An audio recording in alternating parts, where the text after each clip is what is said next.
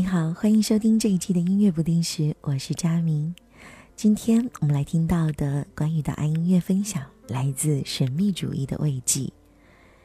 每一个人心中都有一座神秘园，每一个人都会在想着在这里寻求一些慰藉。当你一个人静下心来去领赏那些深远而且又幽静的感动，就会知道此缘不虚了。它像轻音乐。没有什么深奥的道理，可是又有几分古典音乐的风骨和气派。它是通俗的，可是又显示着超脱的情调。它是易于流行的，但是却没有一般的流行音乐那么的平庸或者是骚动。我记得在一篇文章当中曾经说过新纪元运动。所谓的新纪元运动，就像之前被人们译作的那个新世纪音乐一样，是一种在上个世纪七零年代后期出现的一种音乐形式。由于是它的丰富多彩、富于变幻，不同于以前任何一种音乐，它并非单指一个类别，而是一个范畴，一切不同以往，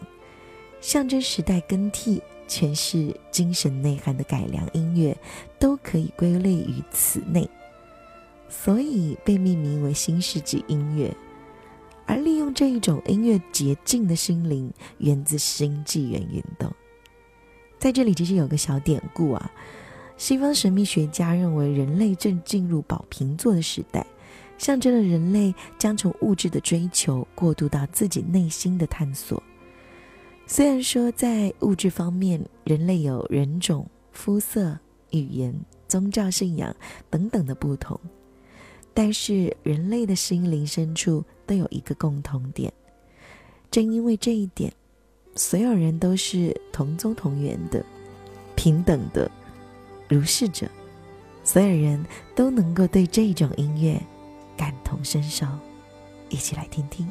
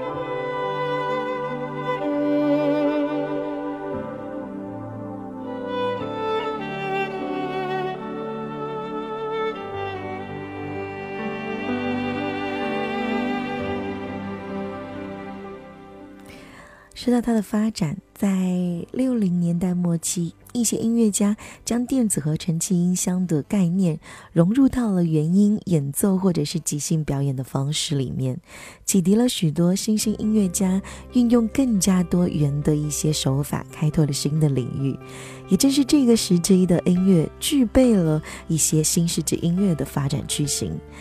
其实到了七零年代，在一群艺术家不懈的努力下。他就得以证明了，他们把这种非流行、非古典，而且是实验性质的乐风，取名为了这样的一个新世纪音乐，指的就是一种划时代、新世纪的音乐。到八零年代中期的时候，新世纪已经是逐渐成熟了，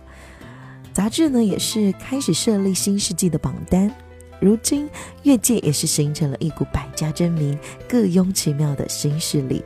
正因为如此，不只是一个单纯界定的一个乐风区别的名词，更是象征着时代的演进、形而上精神内涵改良的世纪新风貌。我们今天分享到的神秘主义里面的慰藉就到这里，我们来听听一些好听的音乐，这些让你觉得，咦，在心灵上仍然在净化着你的音乐。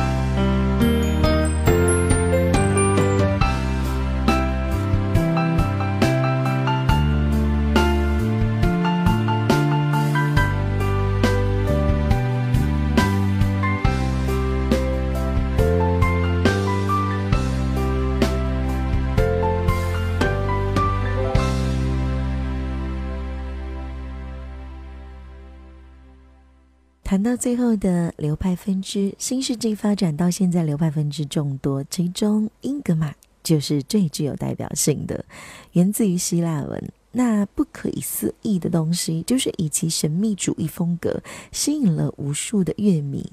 神秘主义的主题用现代电子乐来表现，使人真的是产生一种时空交错的奇妙感觉，人生也会非常美妙。女生靓丽动人，如夜莺一般的悦耳。男生低沉隐约，令人真的是着迷了。而沉溺深思者的幻乐，我们来听听，走进新世纪音乐，那些柔美优雅、极富文人气息又清新独特的曲调，在烦闷物欲的城市中，聆听心灵的声音，帮助冥思以及心灵的洁净，沉浸于叹为观止的旋律之美。我们今天的节目就到这里，来听听刚刚我说到的叹为观止的这一份美丽的音乐。我是佳明，下期节目不见不散。欢迎您在微博、微信跟我互动，拜拜。